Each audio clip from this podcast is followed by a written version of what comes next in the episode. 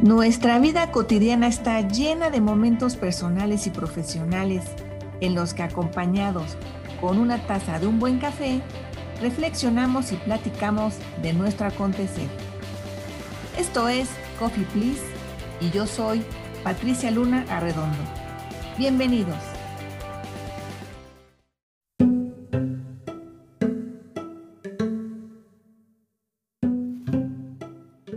Hoy quiero comentarte de un extenso libro que vale la pena que tengas en tu radar para una lectura próxima. Estamos en la antesala de muchos cambios sociales y políticos, por lo que debemos tener muy claro qué condiciones hay, qué circunstancias existen para poder elegir mejor dentro de varias alternativas, la mejor. Hay mucho en juego y debemos estar seguros de que el camino que escojamos, la mayoría, pues sea el correcto. Y qué mejor si ponemos en nuestra mente algunos análisis, reflexiones y circunstancias históricas que explican por qué los seres humanos somos como somos. En 2019, Rutger Breckman publicó su sexto libro titulado La humanidad, una historia esperanzadora. En inglés es Humankind a Hopeful History. En este libro, Breckman defendió la decencia de la naturaleza humana. A lo largo de todas sus páginas es muy claro. En el libro, lleva al lector, a nosotros, a un viaje que nos pone en duda sobre todo lo que se ha construido en la narrativa respecto al significado de la naturaleza humana. Actualmente, pues, como sabemos, está lleno de adjetivos descalificativos, por ejemplo, egoísta. El autor cuestiona, invitando a la posibilidad de explorar cómo los humanos podemos usar nuestra buena naturaleza inherente para construir una sociedad mejor. Si nos tomamos más en serio nuestra capacidad para el bien, incluso en tiempos buca y bani, llenos de ansiedad, cambiantes y con incertidumbre, podemos buscar el bienestar no solo de cada uno de nosotros, sino de nuestros colectivos y de la sociedad en general. En el libro, el autor aborda con muchos ejemplos y casos la historia de la naturaleza humana. Curiosamente, el punto de partida es la dicotomía de la naturaleza humana expuesta por Thomas Hobbes y Jean-Jacques Rousseau.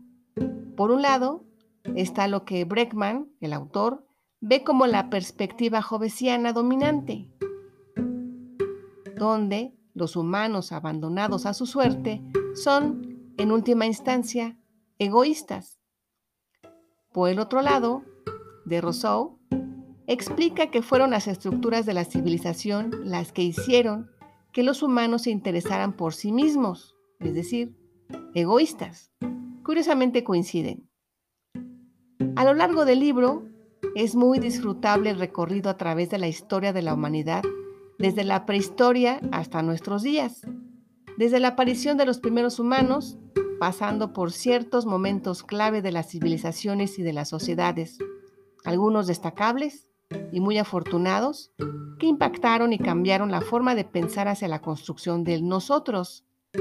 Pero también menciona otros momentos no tan gratos, como lo fueron algunos eventos horribles, como el holocausto, que ha dejado una terrible y sensible cicatriz que ha permanecido a lo largo de los años en todo el mundo.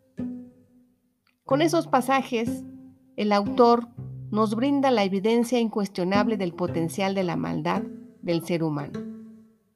De esta manera, el autor deconstruye las condiciones que hicieron que los participantes actuaran como lo hicieron, logrando llegar a explicaciones de las causas. Eso es interesante porque nos invita a reflexionar. Considero que el enfoque interdisciplinario le ayudó al autor a reforzar argumentos claros y muy a favor de la idea de que la naturaleza humana es inherentemente buena. Y yo estoy a favor de ello. También considero que con gran tino el autor explica y ejemplifica que una condición que se repite y se repite, aunque no sea del todo cierta, con el paso de la repetición, se convierte en una profecía autocumplida. Por ejemplo, cuanto más se demuestra que la visión dominante es que los humanos somos egoístas, más egoístas nos hemos vuelto los humanos. Ahí hay que tener cuidado. Es un excelente libro, bastante extenso, pero me llama la atención que ignora explicar algunas particularidades. Por ejemplo, la perspectiva de la naturaleza humana de las mujeres. Supongo que da por hecho que está implícito, dada la naturaleza humana que explica como un todo. Sin embargo, las experiencias de hombres y mujeres, desde mi punto de vista, han sido consistentemente diferentes a lo largo de toda la historia. Y me parece que también hoy en día siguen siendo muy diferentes. Sin duda, este libro, Humankind, es una invitación a comenzar a mirar el mundo desde otro ángulo. Quizá así podamos encontrar soluciones distintas a los grandes problemas que enfrentamos como humanidad hoy en día. Este libro es la antesala para motivarnos a la investigación sobre la naturaleza humana y las disciplinas de las ciencias sociales. Te invito a leerlo, acompañado, por supuesto, de un buen café. Disfrutarás mucho su lectura. Y ya para terminarme este café, mi, reflexión final es que en la segunda década del siglo XXI, y después de haber sufrido los efectos de una gran pandemia, y ahora con un conflicto bélico cuyos estragos serán incalculables y que por lo pronto esperemos no escalen más, pues no cabe duda, aún tenemos mucho que aprender del significado de la humanidad. Que estés muy bien.